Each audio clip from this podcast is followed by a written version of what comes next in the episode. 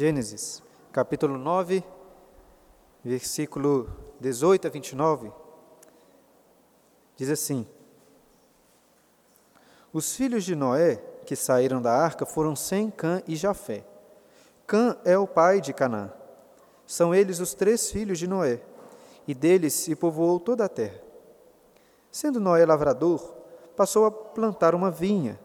Bebendo do vinho, embriagou-se e se pôs nu dentro de sua tenda. Cã, pai de Canaã, vendo a nudez do pai, fê-lo saber fora a seus dois irmãos. Então, sem Jafé tomaram uma capa, puseram-na sobre os próprios ombros de ambos, e andando de costas, rostos desviados, cobriram a nudez do pai sem que a vissem. Despertando Noé do seu vinho, soube o que lhe fizera o filho mais moço e disse: Maldito seja Canaã, seja servo dos servos a seus irmãos. E ajuntou: Bendito seja o Senhor, Deus de Sem, e Canaã lhe seja servo. Engrandeça Deus a Jafé, e habite ele nas tendas de Sem, e Canaã lhe seja servo. Noé, passado o dilúvio, viveu ainda 350 anos. Todos os dias de Noé foram 950 anos e morreu. Imagine, meus irmãos, o que ou o que você poderia fazer se tivesse um anel mágico de invisibilidade. Em uma de minhas histórias favoritas, O Hobbit, Bilbo Bolseiro encontra um anel assim. Eu sei que era um anel, este anel era mais do que um simples anel de invisibilidade, mas era isso também. Este anel ajudou Bilbo em suas aventuras, mas também o colocou em algumas situações desconfortáveis. Por exemplo, pouco depois de ter encontrado o anel, ele chegou invisível perto de seus amigos, os anões, que coincidentemente estavam falando sobre ele. E, infelizmente, alguns estavam falando mal de Bilbo, estavam recriminando. Não é legal quando ouvir as pessoas falando mal de você. Agora imagine você em uma situação semelhante com um anel invisível, ou um anel mágico de invisibilidade, e ouvindo uma conversa de amigos comentando sobre algum erro que você tenha cometido. Como você se sentiria nessa situação? Muito mal, certamente. Por que se sentiria mal? Porque aquilo que é vergonhoso para você está sendo comentado, está sendo revelado, enquanto você preferia que as pessoas deixassem aquilo para lá. Nós não gostamos de ser expostos dessa maneira. E Noé também não gostou. O texto que acabamos de ler conta uma história vergonhosa de Noé, com um foco especial na atitude de seus filhos. Um deles vê a nudez do pai e sai contando para todos. Os outros dois, ao invés, sem nem olhar para o pai, cobrem a sua nudez. Mas qual é o problema de ver a nudez do pai? Por que isso é tão relevante? Antes de tentarmos compreender esses versículos, precisamos nos lembrar do contexto do livro de Gênesis.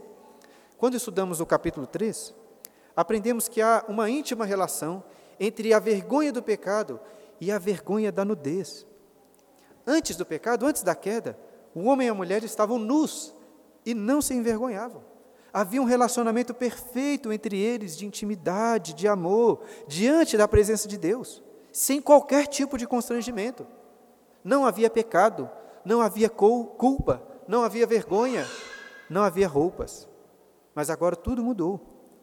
A Bíblia até passou a chamar as partes íntimas do corpo humano de vergonhas. E por que é assim? Aprendemos anteriormente que a nudez física é uma figura da nudez espiritual. E olha, da mesma forma que você se sentir, sentiria vergonha de andar por, nu por aí, você sentiria vergonha de ter os seus pecados descobertos. Assim como precisamos de roupas para cobrir nossa nudez física, precisamos de algo para cobrir as nossas falhas. E com essa relação, a Bíblia está mostrando que, eu acho que a Bíblia está nos mostrando, que quando as pessoas estão revelando os nossos erros, comentando sobre as nossas falhas, é quase como se elas estivessem tirando as nossas roupas, expondo nossas vergonhas, olhando e comentando sobre elas. E assim, com este contexto em mente, acho que ficará mais fácil compreender a história de Noé, aqui no capítulo 9, a sequência, o final dessa história, que continua aí a partir do versículo 18. Vamos ler novamente. Os filhos de Noé que saíram da arca foram Sem, Cã e Jafé. Cã é o pai de Canaã. Versículo 19. São eles os três filhos de Noé, e deles se povoou toda a terra. Vejam que esses versículos aqui são o cumprimento da bênção de Deus para Noé e para os seus filhos. Quando Deus, lá no início do capítulo 9, que estudamos no último domingo, disse: Sede fecundos, multiplicai-vos e enchei a terra.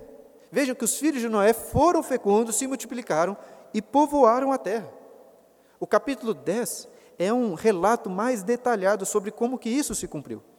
E de certa forma, até poderíamos dizer que o capítulo 9 poderia acabar aqui nestes versículos, no versículo 19, e continuarmos logo para o capítulo 10. Porém, antes de detalhar como os filhos de Noé povoaram a terra, Moisés vai contar um evento muito curioso e muito relevante para o desenrolar da história do homem no mundo, inclusive com detalhes muito importantes para o povo de Israel, aquele povo que estava no deserto. Sabe, sabe quando alguém tira do fundo do baú uma história bem antiga, mas que explica muito bem o desenrolar das coisas? Eu acho que é mais ou menos isso que acontece aqui. Imagino que quando os israelitas ouviram essa história, disseram: Ah, agora eu entendi melhor por que, as coisas são assim, desse jeito. Agora, por que, que essa história era importante para eles? O versículo 18 já nos dá uma dica. Quando diz aí que Cã, ó, que Cã é o pai de Canaã. Este comentário, a princípio, até parece estar fora de lugar, não é mesmo? Por que falar só do filho de Cã?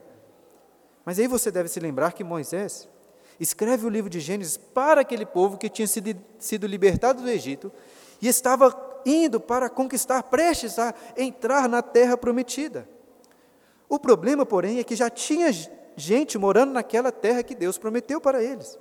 E quem que morava naquela terra? Os cananeus. Descendentes de quem? De Canaã. Então, guarde essa informação aí, pois será importante enquanto continuarmos o texto. Olha o versículo 20. Sendo Noé lavrador, passou a plantar uma vinha, bebendo do vinho, embriagou-se e se pôs nu dentro de sua tenda. Algumas vezes a tradução bíblica que nós temos tenta nos ajudar, facilitando o significado de alguns termos que são traduzidos do hebraico. E de forma geral isso é muito bom. No entanto, com isso, às vezes acabamos perdendo algumas nuances importantes do texto. O versículo 20 começa dizendo aí que Noé era um lavrador. Mas literalmente o texto diz que Noé era um homem da terra, um homem da terra. E por que, que isso é relevante? Porque o termo Adão, que é o nome do primeiro homem, está intimamente ligado com o nome terra, com o termo terra, que é Adamá. O homem foi formado do pó da terra e por isso se chama Adão. E agora Moisés está fazendo, está claramente fazendo uma relação entre Noé e Adão, como sendo o homem da terra. Eu tenho proposto nos últimos sermões que o dilúvio não serviu apenas para a destruição da terra, como para a recriação da terra. Noé é um novo Adão que recebeu de Deus uma nova bênção e uma nova aliança em uma nova terra. E assim como seu pai Adão, vemos aqui que Noé era agricultor e passou a plantar uma vinha. E eu acho que o texto não diz simplesmente que Noé plantou uma vinha, porque mas passou a plantar porque este é um processo certamente demorado. Pensem só, depois de um ano inteiro na arca, quem não gostaria de poder tomar um bom vinho? Acho que se fosse eu no lugar de Noé, teria preferido plantar cevada, que combina melhor com o churrasco que Deus tinha liberado. Mas Noé era mais chique, gostava de vinho. E ele plantou uma vinha, regou aquela vinha, esperou crescer, colheu o fruto, fez um moço de uvas, deixou fermentar, até que depois de tanto trabalho, o vinho estava pronto. O problema foi que Noé gostou tanto daquele vinho que bebeu demais, ficou embriagado, perdeu a noção das coisas, indo deitar nu em sua tenda. Eu sei que pelo menos ele foi deitar dentro da sua própria tenda. Mas vejam que, apesar de uma descrição bem breve, claramente essa é uma descrição vergonhosa. Estávamos antes observando que Noé é um novo Adão, e nisso ele também se assemelha a Adão, seu pai, nu e envergonhado. Eu já disse antes que eh, acho impressionante como as pessoas. É, que, que, acho impressionante que as pessoas façam a história de Noé, a história do dilúvio, uma história para crianças. Mas, pelo menos, acho que nunca vi nenhum desenho dessa parte da história de Noé. Uma parte vergonhosa. Lembrem-se, irmãos, que este é o mesmo Noé, aquele homem justo e íntegro entre os seus contemporâneos. Quando estávamos estudando o livro de Juízes na escola dominical, comentei que nós não precisamos de ninguém para ressaltar a inconsistência moral, a hipocrisia dos crentes, porque a Bíblia já faz muito bem este trabalho. Ela é muito clara em ressaltar as falhas dos grandes homens de Deus. Noé, na verdade, não era um grande herói. Noé não era o Salvador. Noé é agora um bêbado, nu e envergonhado em sua tenda, que precisava de ter as suas vergonhas cobertas. Daqui a pouco veremos que a preocupação maior do texto não é com a embriaguez de Noé, mas com a sua nudez. Ainda assim, antes de avançarmos, é importante fazermos uma pausa para refletir sobre este pecado de Noé.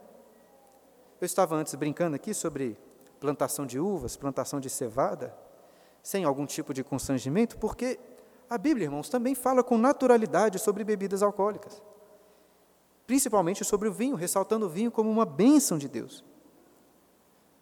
Mas, por outro lado, a Bíblia também é muito enfática sobre os perigos da bebida. E nós devemos também estar muito alertas ao perigo da embriaguez. Nada justifica a falta de moderação de Noé. Notem, inclusive, que mesmo em um contexto privado, Noé estava dentro da sua própria tenda, dentro da sua casa. Ainda assim, a Bíblia descreve a atitude de Noé como vergonhosa. A, a embriaguez é um exemplo vergonhoso de falta de domínio próprio e principalmente de idolatria, porque ao tomar aquele tanto de vinho, o coração de Noé estava amando mais o vinho do que o Deus do vinho, do que o Senhor. E se você refletir comigo, verá que este pecado de Noé, da embriaguez, é também um símbolo representativo do pecado de uma forma geral. Pensem comigo, o pecado não é uma atitude completamente má em sua substância. O pecado é a perversão do bem, é transformar uma bênção em maldição. O vinho é uma bênção de Deus, mas o pecado o transforma em embriaguez. A comida é uma bênção de Deus, mas o pecado transforma em glutonaria. A sexualidade é uma bênção de Deus, mas o pecado a transforma em imoralidade. O nosso corpo é uma bênção de Deus, mas o pecado transforma o nosso corpo em instrumentos de maldade. Nossa alma, nossos pensamentos, nossos desejos também são grande bênção de Deus. Mas o pecado transforma ou perverte o nosso ser interior. Nos últimos capítulos aprendemos muito com o exemplo de obediência de Noé. Que possamos aprender também com o seu exemplo de pecado e de vergonha. E voltando ao texto, veremos agora as reações dos seus filhos. Olha aí, versículo 22 e 23. Cã, pai de Canaã, mais uma vez Vendo a nudez do pai, fê-lo saber fora a seus dois irmãos. Então Sem e Jafé tomaram uma capa, puseram-no sobre os próprios ombros de, sobre os próprios ombros de ambos, e andando de costas, rostos desviados, cobriram a nudez do pai, sem que a vissem. O primeiro filho a ser destacado aí é Cã. Notem que o versículo 22 não diz que Cã viu a embriaguez do pai, mas que viu a nudez do pai e saiu para contar aos seus irmãos. Veremos nos próximos versículos que Noé, ao saber o que tinha acontecido, irá, de forma muito severa, amaldiçoar Canaã, filho de Cã.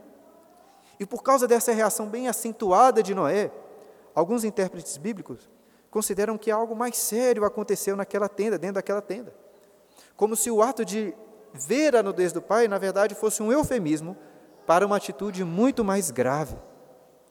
Baseado lá em Levítico capítulo 18, que fala sobre descobrir a nudez de parentes, estes intérpretes bíblicos acham que Cã ou teve uma relação incestuosa com o seu próprio pai, ou então alguns vão defender que teve com a sua mãe. Mas vejam, irmãos, acho que não precisamos enveredar por este caminho, porque o próprio texto nos ajuda a interpretar a atitude de Cã, quando contrasta a sua atitude com a atitude dos seus irmãos, que fizeram o quê? Tomaram uma capa, entraram de costas na tenda, e sem olhar para a nudez do pai o cobriram.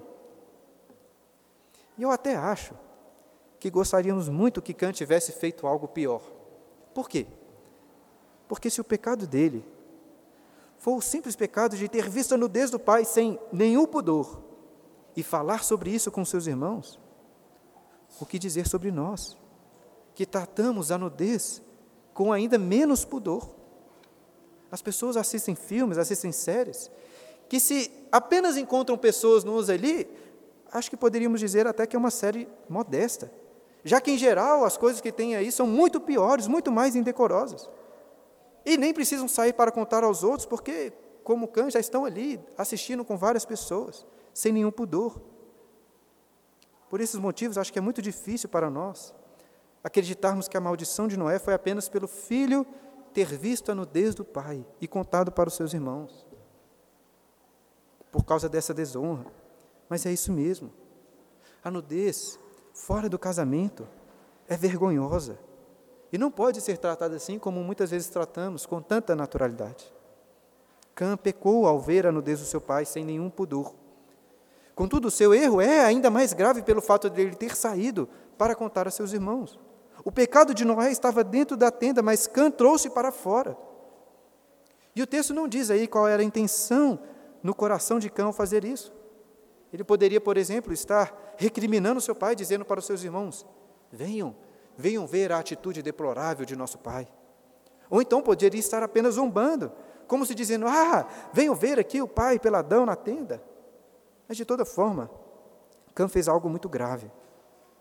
Desonra ao pai é um gravíssimo erro tratado na lei do Antigo Testamento, ainda mais de um, pai, de um filho que está desonrando o pai em sua nudez. Depois de Deus, a Bíblia vai nos mostrar que os pais certamente são as pessoas mais dignas do nosso respeito, da nossa reverência. Mas então, em contraste com Cã, vemos que a atitude dos seus irmãos é admirável, maravilhosa. Pois ao invés de participarem da zombaria ou da recriminação, eles entram na tenda de costas, para nem olhar as vergonhas do pai, e jogam uma capa sobre ele para cobrir sua nudez. Essa foi uma atitude exemplar de respeito, de honra e principalmente de amor pelo pai. É difícil, e é difícil aqui não fazermos mais uma vez uma relação lá com Adão no Éden. Do que você se lembra ao ler sobre essa atitude aqui de Sem Jafé?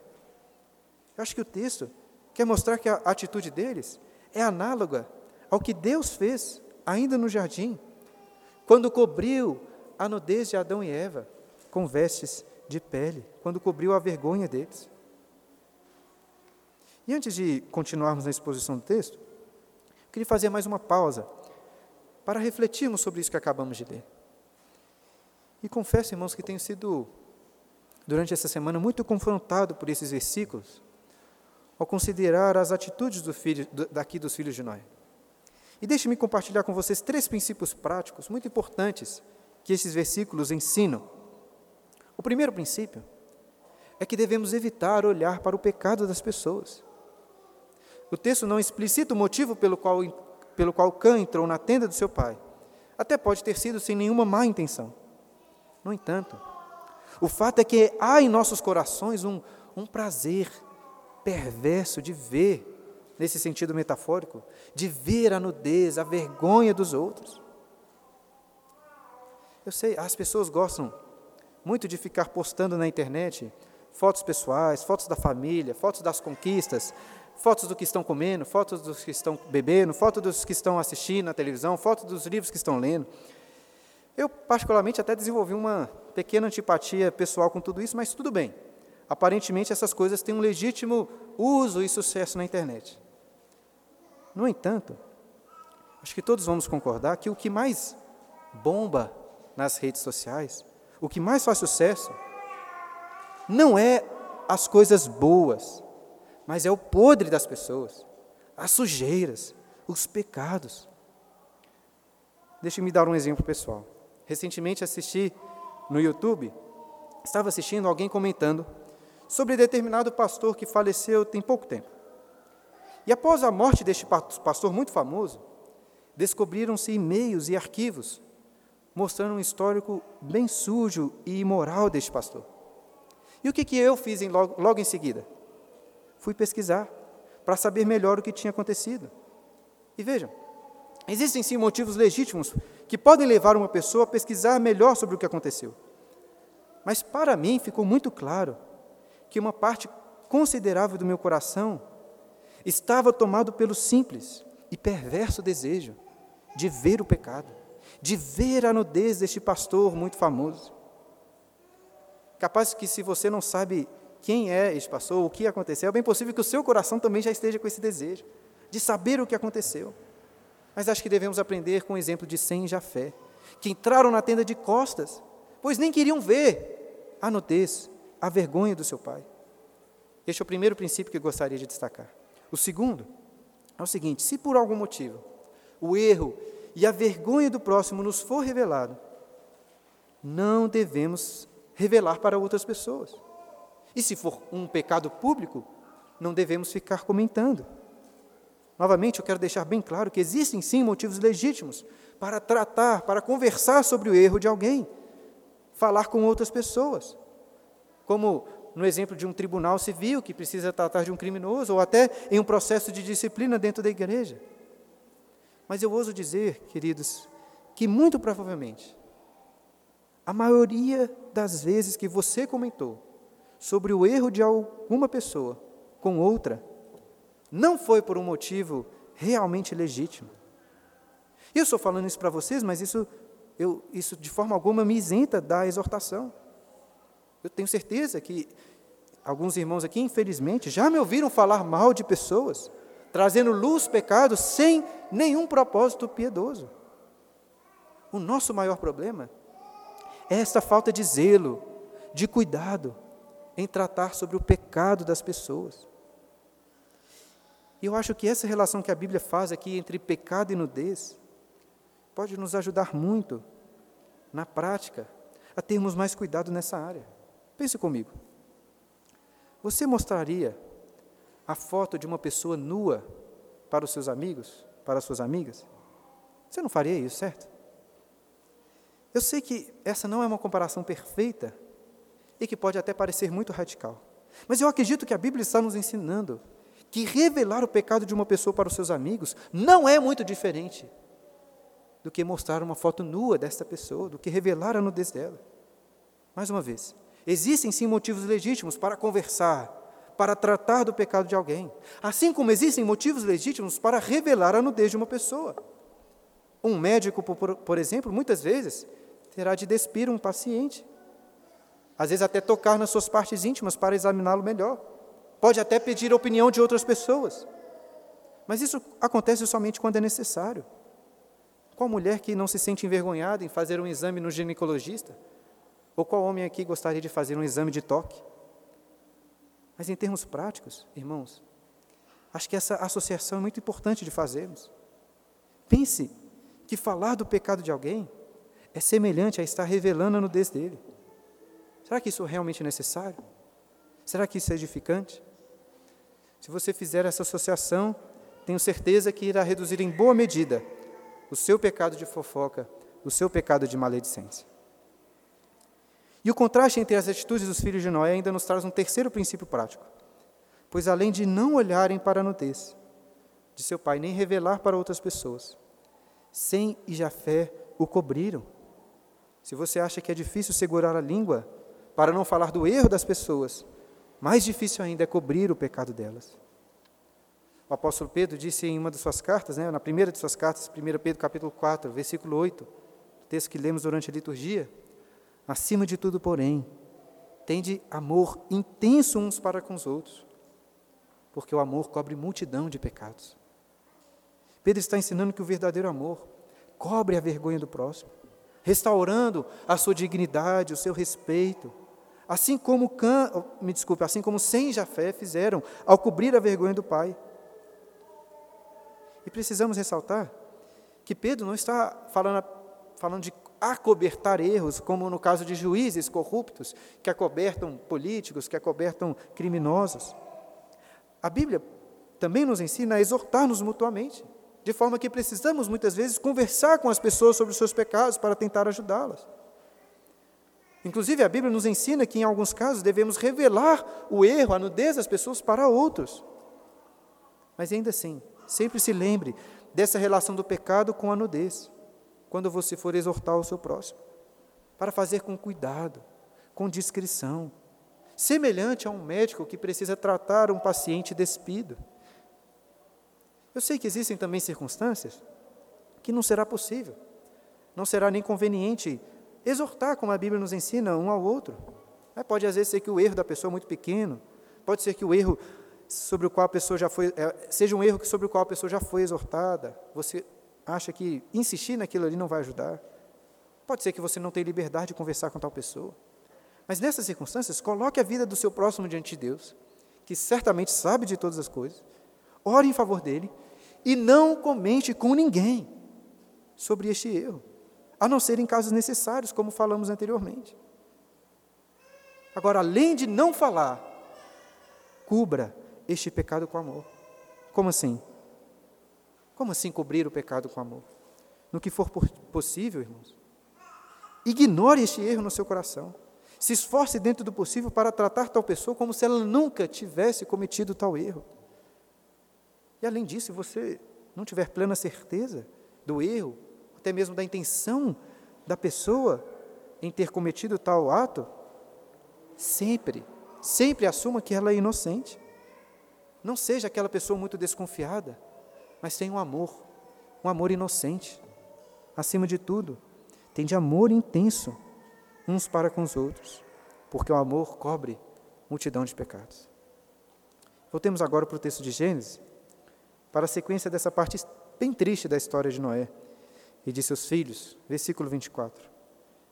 Despertando Noé do seu vinho, soube o que lhe fizeram o filho mais moço e disse: Maldito seja Canaã, seja servo dos servos a seus irmãos. E ajuntou: Bendito seja o Senhor, Deus de Sem, e Canaã lhe seja servo. Engrandeça Deus a Jafé, e habite ele nas, suas, nas tendas de Sem, e Canaã lhe seja servo. Ao despertar do seu sono, quer dizer, ao despertar do seu vinho, Noé fica sabendo o que aconteceu. E o que ele faz? Ele amaldiçoa Canaã, filho de Cã, e abençoa os seus filhos Sem e Jafé. Essas são as únicas palavras de Noé registradas no livro de Gênesis. E para entendê-las precisamos ir com calma. Em primeiro lugar, é necessário destacar que os patriarcas bíblicos têm o costume de abençoar e de amaldiçoar seus filhos com um espírito de profecia. Eu acredito que é isso que está acontecendo aqui. Noé não está simplesmente fazendo um pedido, uma oração diante de Deus, mas anunciando uma profecia. Portanto, apesar de sim ele estar muito envolvido nessa situação, não veja aqui como palavras pessoais apenas, mas palavras reveladas pelo próprio Deus. E ele começa dizendo: Maldito seja Canaã. E a princípio essa maldição parece estranha, porque Noé não amaldiçoa Cã, o filho que o desonrou, mas Canaã, um dos filhos de Cã. Por quê? Poderíamos até especular, mas o texto não deixa muito claro. Alguns sugerem, por exemplo, que Canaã tivesse um comportamento semelhante ao do pai, por isso foi amaldiçoado. Não sei dizer. Acho que uma dica para a correta interpretação está no destaque do versículo 24, que não está aí despropositadamente, despropositadamente dizendo que Cã era o filho mais moço de Noé. Assim como Canaã parece ser o filho mais novo de Cã, conforme vemos lá no capítulo 10, versículo 6. Dessa forma, é possível que Noé esteja amaldiçoando Canaã, filho mais moço de Cã, porque Cã, filho mais novo, moço de Noé, foi quem o desonrou.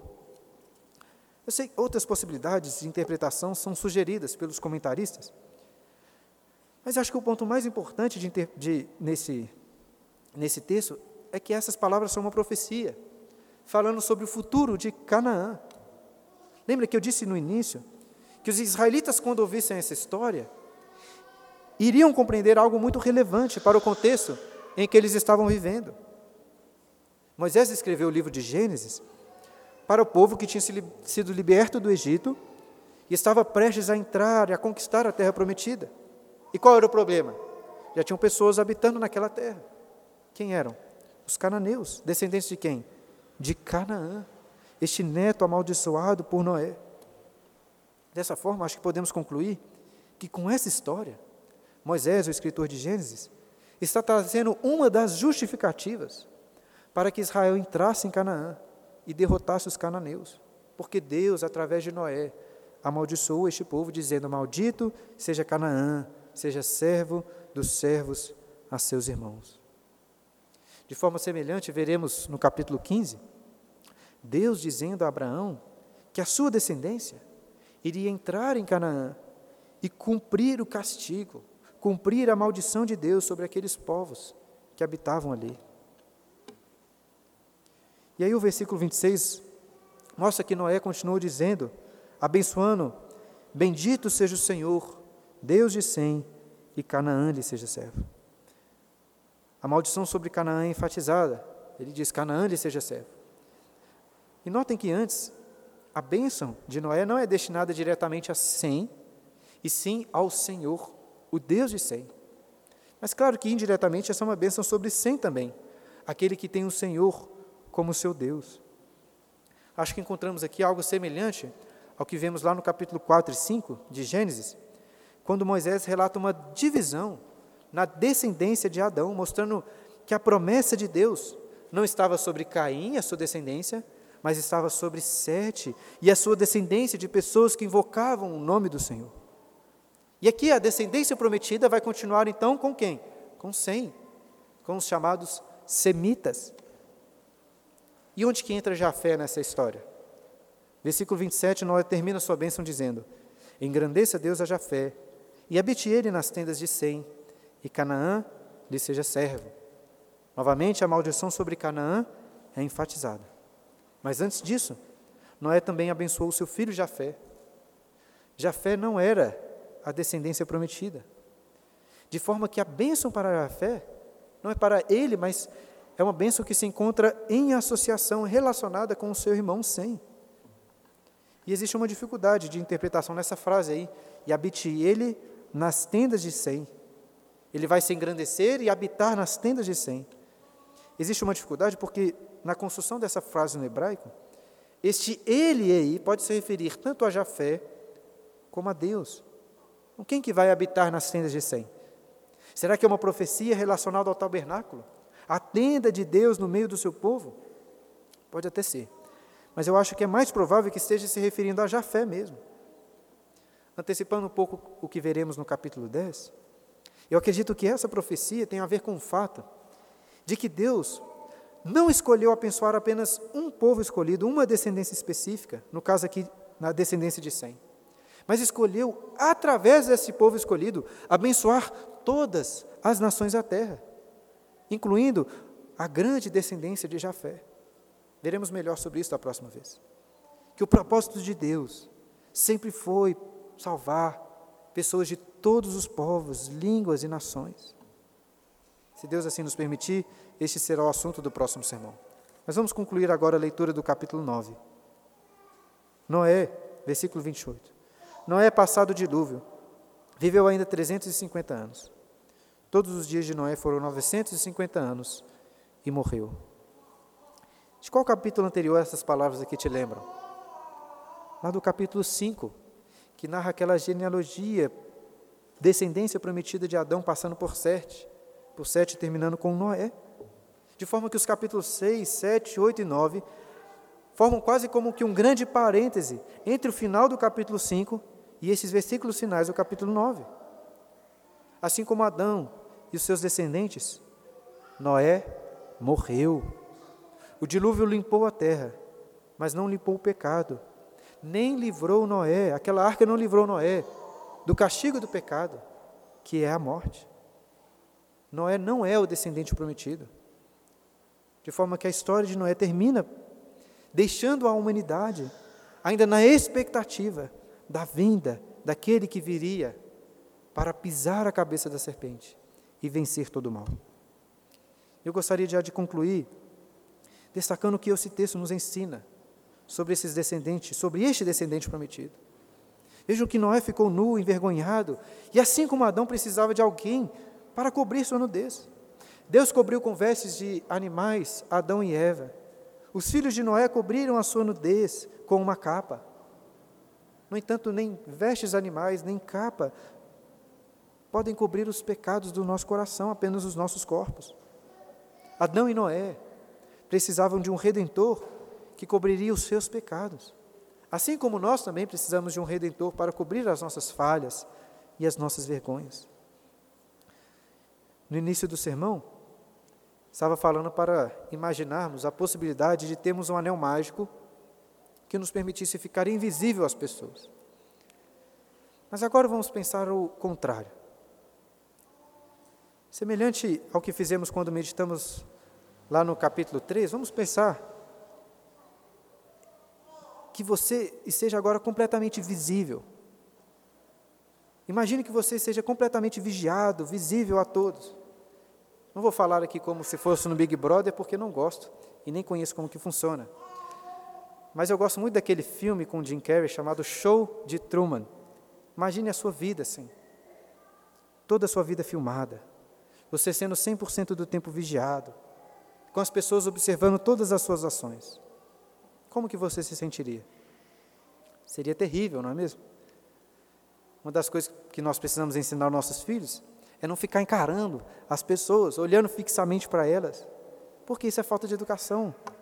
É muito desagradável, ninguém gosta de ficar sendo observado assim. Tem um famoso filósofo francês chamado Jean-Paul Sartre, que tratou muito sobre esse desconforto do homem em ser observado. Em uma obra chamada Ser e o Nada, João Paul Sartre dá o exemplo de alguém sendo espiado pelo buraco de uma fechadura e sobre como que isso é repugnante. Pois você estaria sendo observado por alguém que nem pode ver, que nem pode enxergar, está atrás de uma porta. Em termos bem resumidos, Sartre vai explicar que esse desconforto acontece porque quando somos observados dessa forma, nos tornamos apenas como objetos, perdemos a nossa pessoalidade. Eu acho que Sartre, em certa medida, tinha razão, pois de fato é repugnante a ideia de sermos observados pelo buraco de uma fechadura. Agora, se não gostamos de ser observados, o que dizer sobre Deus, que tudo vê? João Paul Sartre achava que a ideia de um ser onisciente, que não podemos ver, mas que vê tudo o tempo todo, não é apenas uma ideia repugnante, mas inaceitável. O fato, porém, é que Deus existe. E de fato Ele vê todas as nossas ações. E mais do que isso, Deus não olha pela fechadura apenas as nossas ações. Deus vê pela fechadura da nossa alma. Ele conhece as nossas intenções, nossos desejos, nossos pensamentos. Estamos completamente nus diante de Deus, com todas as nossas vergonhas expostas. E assim, quando eu olho para as vergonhas do meu coração, eu preciso concordar com Sartre que é terrível reconhecer que toda a minha vida está diante dos olhos justos de Deus. Mas Sartre faltou a ele compreender que os olhos de Deus não são olhos de justiça apenas, mas olhos de amor, de um amor intenso que cobre multidão de pecados. E Deus não é apenas um ser invisível lá nos céus, que nos, observa por uma espécie de fechadura sem que possamos vê-lo. Deus se fez carne, nós o vimos, vimos a sua glória, pois ele entrou na tenda da nossa existência. E ele não fez isso para sair e contar para os outros a nossa nudez. Ele fez isso como sem Jafé, para que pudesse cobrir a nossa nudez. E a grande diferença é que Deus não cobre simplesmente nossas vergonhas físicas, Ele cobre sim as vergonhas do nosso coração. Mas será que Deus simplesmente joga os nossos pecados para debaixo do tapete, cobrindo ali para que ninguém possa ver? Não, claro que não. Deus é o justo juiz, que não pode, de forma alguma, alguma ignorar todo o mal que fazemos. Nós podemos dizer que Jesus, esse descendente prometido, é como Sem e Jafé cobrindo nossa nudez. Mas para cobrir as nossas vergonhas, Jesus teve de se fazer como Canaã servo dos servos, o amaldiçoado por Deus. Eu poderia dizer mais. Jesus teve também de se tornar como Noé, nu e humilhado. Quando estudamos Gênesis 3, comentei que as imagens que existem por aí de um Cristo pendurado na cruz são ruins por vários motivos.